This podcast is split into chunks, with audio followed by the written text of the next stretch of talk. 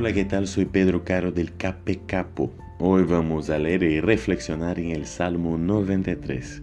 Lo que es muy interesante percibir en ese salmo es la comparación que el autor hace entre las fuerzas de la naturaleza y el poder de Dios.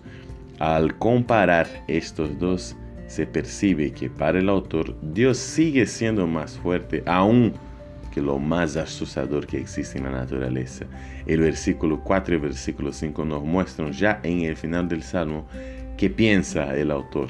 Dice, pero el Señor en las alturas se muestra poderoso, más poderoso que el estruendo de las muchas aguas, más poderosos que los embates del mar.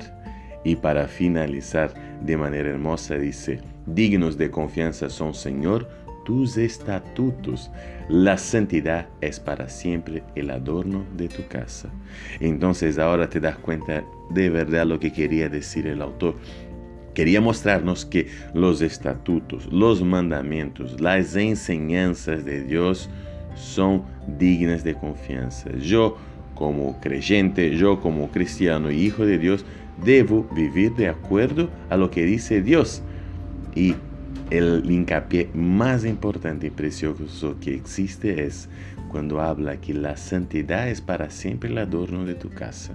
O sea, nosotros también, como hijos de Dios, al presentarnos a Él, debemos buscar siempre una vida santa, o sea, una vida sin errores, una vida isenta de cualquier tipo de pecado. Esa debe ser nuestra búsqueda siempre, dejar el pecado para vivir puros delante de Dios.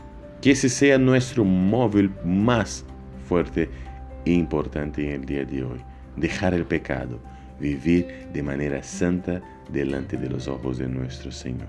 Que tengas un lindo día y que Dios te bendiga. Chao, chao, chao, chao.